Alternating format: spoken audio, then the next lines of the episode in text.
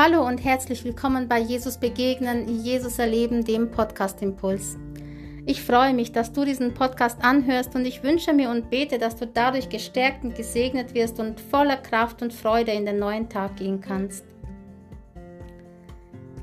Weißt du, dass du, wenn, Gott, wenn du zu Gott gehörst und wenn du ihn darum bittest und wenn du ihm nachfolgst, unter Gottes Schutz stehst, Weißt du, dass er rings um dich herum feurige Mauern bauen kann?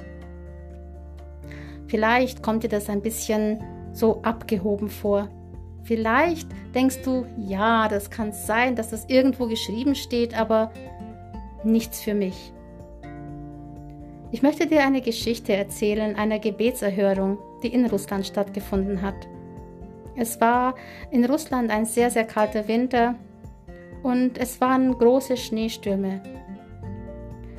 Ein kleines Mädchen lebte dort mit ihrer Großmutter und es war jetzt nicht nur so, dass es sehr, sehr kalt war und sie frieren mussten, sondern das noch größere Problem war, dass räuberische Kosaken durch die Dörfer zogen, die Dörfer einfach niederbrannten bzw. die Menschen töteten und die Häuser ausraubten. Das kleine Mädchen, das hatte große Angst. Und es fragte die Großmutter, ob es sie jetzt wohl auch betreffen würde, dass sie in diese Hände der Kosaken fielen. Die Großmutter, die sagte, ich weiß es nicht, aber wie wäre es, wenn wir beten, dass Gott uns bewahrt? Gesagt, getan.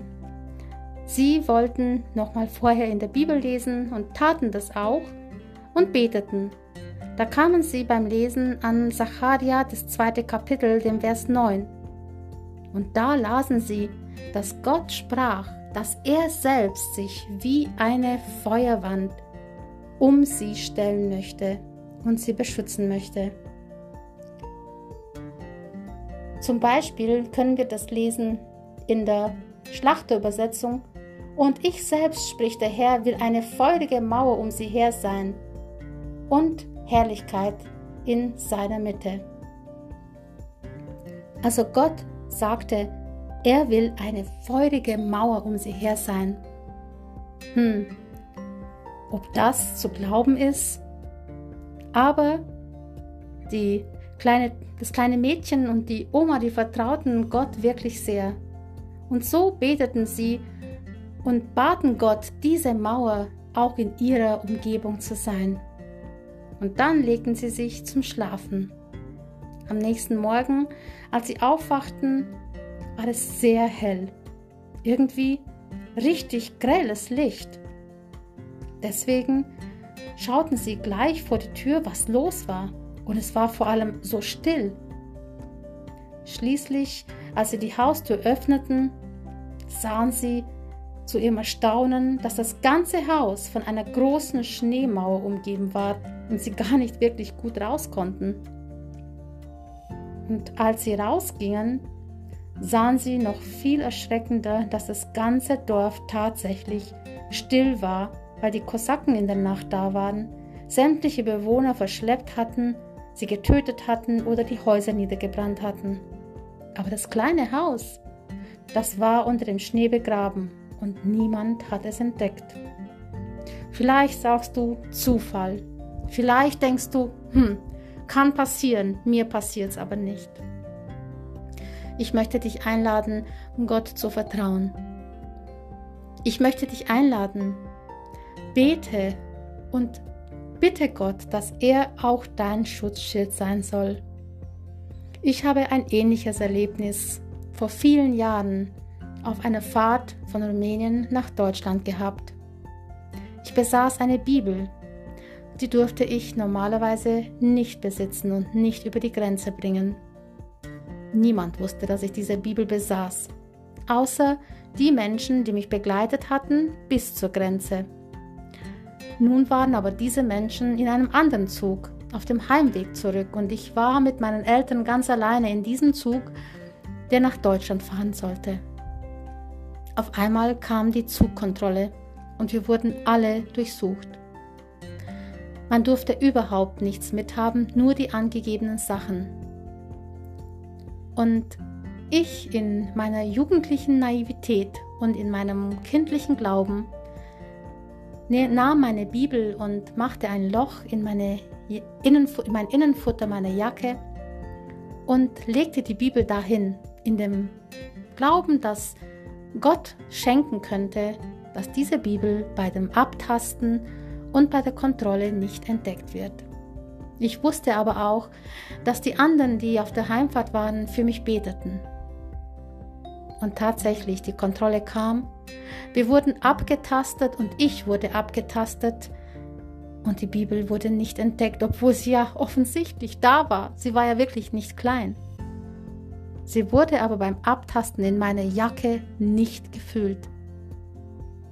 Und das hat mir gezeigt, dass Gott Gebete erhört und dass Gott ja so eine Schutzwand oder die Hände taub macht oder was auch immer da geschehen ist. Ich kann es nicht wissen. Ich weiß es nicht, wie Gott es geschenkt hat und wie es da vonstatten ging, dass diese Menschen, die mich da abgetastet haben, die Bibel nicht gefühlt haben. Aber so war es. Das kann ich dir bezeugen. Und deswegen glaube ich so sehr daran, dass wenn wir Gott um etwas bitten und wenn wir ihm vertrauen, dass er uns diese Dinge auch zukommen lässt. Und er hat es uns auch verheißen in der Bibel, dass er das gibt, was man braucht, wenn man ihn darum bittet und wenn es auch im Einklang mit seinem Willen war. Und ich denke, Gott wusste damals ganz genau, dass ich die Bibel brauche. In einem Land wie Deutschland, wo ich niemanden kannte, wo ich ganz neu war und wo ich noch nicht einfach in Berührung zu anderen Christen kommen konnte, aufgrund dessen, dass mir halt niemand vertraut war. Und so, denke ich, kannte auch Gott diese Ängste des kleinen Mädchens und dieser Oma. Sie wussten, was sie braucht. Er wusste, was sie brauchen. Und Gott tut immer wieder Wunder. Und so kann er es auch in deinem Leben tun. Ich möchte dich ermutigen, vertraue dich ihm an und glaub daran. Es sind keine Märchen von irgendwann. Es sind keine Märchen, die irgendjemand erzählt oder nur andere erleben, sondern du persönlich kannst das alles in deinem Leben erleben. Das, was ich dir von mir erzählt habe, war ein einziges Wunder aus meinem Leben. Doch ich könnte noch Bücher füllen von großen und kleinen Wundern, die ich mit Gott erlebt habe, wo Gott meine Gebete erhört hat. Nicht immer so, wie ich es wollte, aber eins weiß ich, es war immer gut für mich. Egal, ob es mir gefallen hat oder nicht. Er hat's gut gemacht. Ich segne dich für diesen Tag und ich möchte dich dazu ermutigen, dein Leben in Gottes Hände zu legen und ihm zu vertrauen. Denn er weiß, was du brauchst und er wird dich sicher durchs Leben führen. Sei gesegnet und bleib behütet.